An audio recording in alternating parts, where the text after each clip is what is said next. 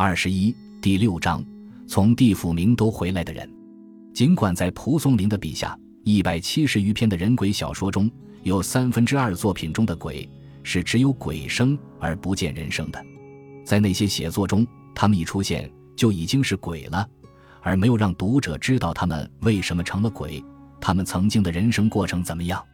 但我们丝毫不怀疑他或他现在是鬼了，但他们的过往。前世理所当然曾经是人，是有过人生过程的，如同奥德修斯在回家路上沉默不言时，我们反而更能体会他与加和特洛伊战争的生死联系一样。更何况，在这些小说中，还有半数之小说，蒲松龄写他们的鬼生鬼事时，是详尽交代了他们在前生人世活着时曾经的人生和经历。之所以他们的鬼生是这样，是因为他们的人生曾经是那样。《聊斋志异》全部非人之人的写作，狐仙鬼怪、异花仙草、天上人间、地府冥界，在所有非人之人中，鬼与其他非人的生命最根本的不同是，他们都曾经有前世之人生，有过人的生命和过程。他们的差别是有人根的人和无人根的人。关于人根的前世与今生，这里我们无需讨论儒家的人生轮回说，而是说在《聊斋志异》中。鬼人的脉象逻辑是深含我从人间来，再到人间去的回家的精神存在和意义，同《奥德赛》有完全不同的时间、空间中的相似和联系。在鬼故事的人跟叙述中，来脉去处交代的最为清晰的是耿十八、祝翁、鲁公女、公孙九娘、辛十四娘、张阿瑞、美女、斯文郎，他们为什么成了鬼的这样子？皆是源于他们生前的人生是那样子，之所以要回家，是因为他们不得不回家，不能不回家。耿十八在所有的回家小说中是最为世情人脉的，读来哀伤动人，结尾又狭隘深刻，让读者感动而纠结。新城的耿十八常年有病，未正常死亡，然源于他生前为人良善，知情达理，在临死一刻还和妻子说：“因着家境困难。”我死后，你守寡或者改嫁，都由你自己决定。之后他死了，再去往冥府报道的荒野山路上，因为在思乡地的望乡台，他抬眼一望，看到了家境的窘迫和悲伤，母无人养，妻无所依，于是和另外一个思乡者，从思乡的重佑逃回到了人间。他又回家了，从鬼又活到了人。这篇小说最侧重写的是他为什么要回来。而不是一个人的鬼生和人生。然而，当他从鬼生回到人生时，这个故事最奇特的结尾到来了。耿十八从此和他的妻子不再同床了。为什么？因为他生前让妻子选择他死后他是守寡还是再嫁时，妻子思忖良久，悲伤地说：“家无单食，君在犹不给，何以能守？家中连一小瓮米都没有，你在的时候都不能维持。”你不在了，剩下我一个人，如何守寡？在耿十八的故事里，妻子对丈夫说了后，耿十八是什么反应呢？耿闻之，惧握妻臂，作恨声曰：“忍哉！言已而默，手握不可开。”七号家人至，两人攀指，力薄之，始开。耿十八听了，紧握着妻子的手臂，恨恨地说：“你好忍心呀！”说完就死了。而手紧握着不肯撒开，妻子呼喊起来。家里人来到，两个人使劲掰开耿十八的手指。一个狭隘、卑微、善良而又自私的底层人，被蒲松龄的几言几句塑造的零零现现，入木三分。他之所以要从去往阴间的路上逃回来，一面是不舍这贫困之茅舍，而另外一方面，也许更多是不忍看着妻子改嫁到别户人家，成为他人妻。之所以要回家，是因为人性中的思念和狭隘；之所以回到了家，是为了彰显人性中的那点幽暗和复杂。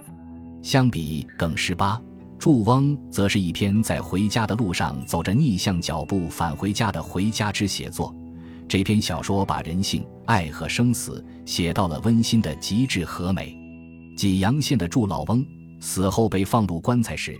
在大家的哭声中，又反阳活回来了。为此，一家人皆大欢喜。问朱翁这生死之事，他对老伴说：“我刚离开时，想一病多年，活着也是受罪，决心不再返回了。可在往阴间的路上走了几里后，转念又一想，我走了，抛下你这副老骨头，在儿孙们面前，不知人家孝不孝顺，对你好不好，怕你活着也生无乐趣，倒不如咱两个一块离开这儿，我也放心些。一对老人终生相守，生不能同来，但死可同去。没有惊天动地的爱情，没有哭哭泣泣的缠绵，但却有刻骨铭心的平静和温暖。就这么，在办游戏的生死间隙里，祝翁让老伴穿上寿衣，和自己一块躺在床上了。意外而又合理的问题是，老伴穿好寿衣和他一起躺在床上后，结果他们竟平静地微笑着。果真手拉手的共同赴死了。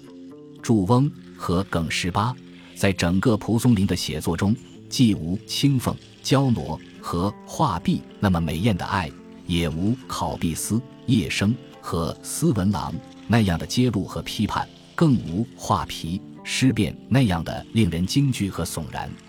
娓娓道来，含情脉脉，然而却一冷一热，一幽一光。写尽了人间世俗中生死的温暖和积怨，道尽了民间最为卑微者的人之根、离家之由和回家之缘在，皆都是人生。人间最不被关注的日常百姓对活着、炊烟和呼吸的不舍和断离，如同一双踏在尘世小道上的脚对尘土的爱恋不舍样。非男女情爱的俗世常情决定了他们的生，也决定了他们的死，是他们的去之由。也是他们的回之源，离开或回来，人间或地府，决定他们走向起脚的，正是这些最不起眼的生趣和死味。相比这两篇满带尘土暧昧的小说，《美女》是不能绕过的死去与生来一部最具代表意义的人鬼情恋的杰作了。一个叫风云亭的人，偶然从太行来到郡城，因为年少丧妻，不免情有所思。恍惚间看到对面墙上有一少女的人影在晃动，如同一张被风吹着的画。后来这人影越来越飘忽，风云亭就从床上起来，走到墙下边，看到这墙上的少女秀美愁苦，脖子上还有一根绳索。他知道这少女是个吊死鬼，便问少女有什么冤。少女就从墙上走下来，舌头还垂在嘴外。这时有个声音说：“你我萍水相逢。”如果你能帮我把脖子上的绳子拿下来，让我的舌头回到嘴里去，对我就恩重如山了。风云亭答应了少女，少女转眼不见了，一切都归于寂静和安好。刚才发生的事情和梦一样。为了帮助这个鬼少女，风云亭去找房东说了自己刚才的相遇和被托付。房东这时说：“此十年前梅氏故宅，夜有小偷入室，为媒所执，送一点使。”典史受到前三百，乌其女与通将居沈宴，女闻自惊，后梅夫妻相继卒，宅归于余。一文为：这座房子十年前是梅家的住宅，夜里有小偷入室，被梅家抓住了，送到县衙由典史处理。典史收受了小偷三百钱的贿赂，诬陷梅家的女儿和小偷通奸，还要传到公堂上审问。梅家姑娘听到后上吊而死，而后来梅氏夫妇相继去世，这座宅子就归了我。原来那美女上吊，从人间到了地府，是身背奇耻大辱，比窦娥还冤。她从人间离去，有如此不白之冤，如何能不再回到人间来返乡回家，洗去这不白之冤，是她的唯一之心愿。于是。借助风云亭这刚丧妻的单身官夫出钱出力，把这冤宅的房梁换掉了。房子改建之后，风云亭还住在这所宅子里。有天晚上，那个少女又来了，脖子上没了绳索，舌头也回到了嘴里，脸上喜气洋洋，姿态妩媚，姣好的无以言表。她是来感谢风云亭相助之恩的。于是风云亭提出了和她同床共枕。这时美女说。如果现在我和你结合在一起，不仅我身上的阴气会渗到你身上，还会使我生前遭受的侮辱再也洗不清了。但为了报答风云亭，他每夜都来陪他聊天、饮酒、翻手线，到夜深了还帮他按摩，将他送入梦乡里。进一步发展下去，美女还请一位浙江的妓女来侍奉风云亭。直到有一天，这衙门典吏的妻子和仆人私通，被典吏抓住后，他休了妻子，又娶了一位顾姓女子，两个人感情很好。但再婚一月，这顾姓妻子死掉了。典吏因为思念顾妻，听说风云亭住的房里有灵鬼，可以和死去的人重逢相见，于是他来找了风云亭，希望通过风云亭和风云亭每夜相会的诡计之关系，也让他在这儿和他的妻子见一面。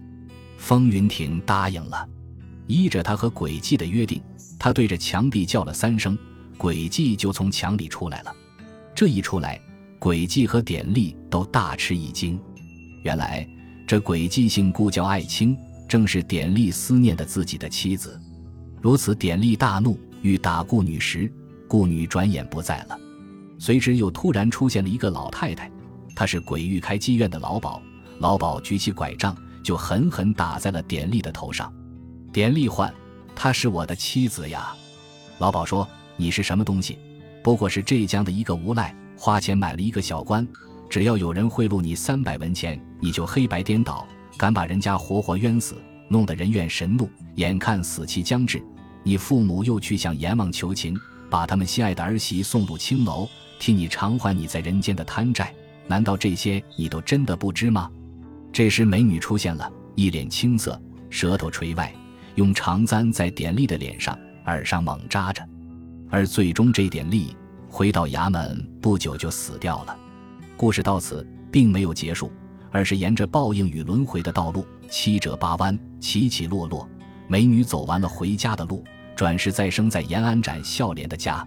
于是，她和风云亭绕三拐四，终成眷属。而风云亭最后还金榜高中，扬名天下。就这部小说言，故事中充满着报应轮回观。最主要的三个人物：风云亭、美女和典吏，其命运各有因果，各得其所。风云亭善有善报，典丽恶有恶报，而美女则在离家死去后，有着无尽的冤屈和无奈，所以在重返杨氏回家的道路上变得不屈不挠。既聪明慧智，又不失成熟与可爱。在离家的道路上，他是单纯脆弱的；在回家的道路上，他是成熟倔强的。这一来一回，一折一反，让一个人物、一个故事中的不得不离家、死亡和不得不回家、再生，鲜明的如一个展览大厅门前的介绍书，说明着鬼在回家路上的去程和回程。就《聊斋志异》中的一百七十余个鬼人小说言，其中的离家之因由，大体意为耿十八、祝翁中的生老病死；二为美女、鬼哭、夜生、斯文郎、林四娘、公孙九娘中的个人命运和战争灾难所造成的不白之冤屈；三是如王六郎、常青僧、酒狂等许多篇章中的意外之死亡。这些死因与去由。比起《奥德赛》中的离家之缘由，可谓小到山脉与沙砾、星辰和微光。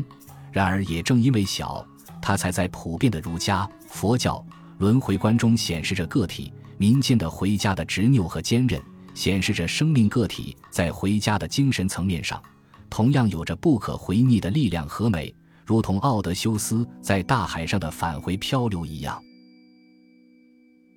本集播放完毕。感谢您的收听，喜欢请订阅加关注，主页有更多精彩内容。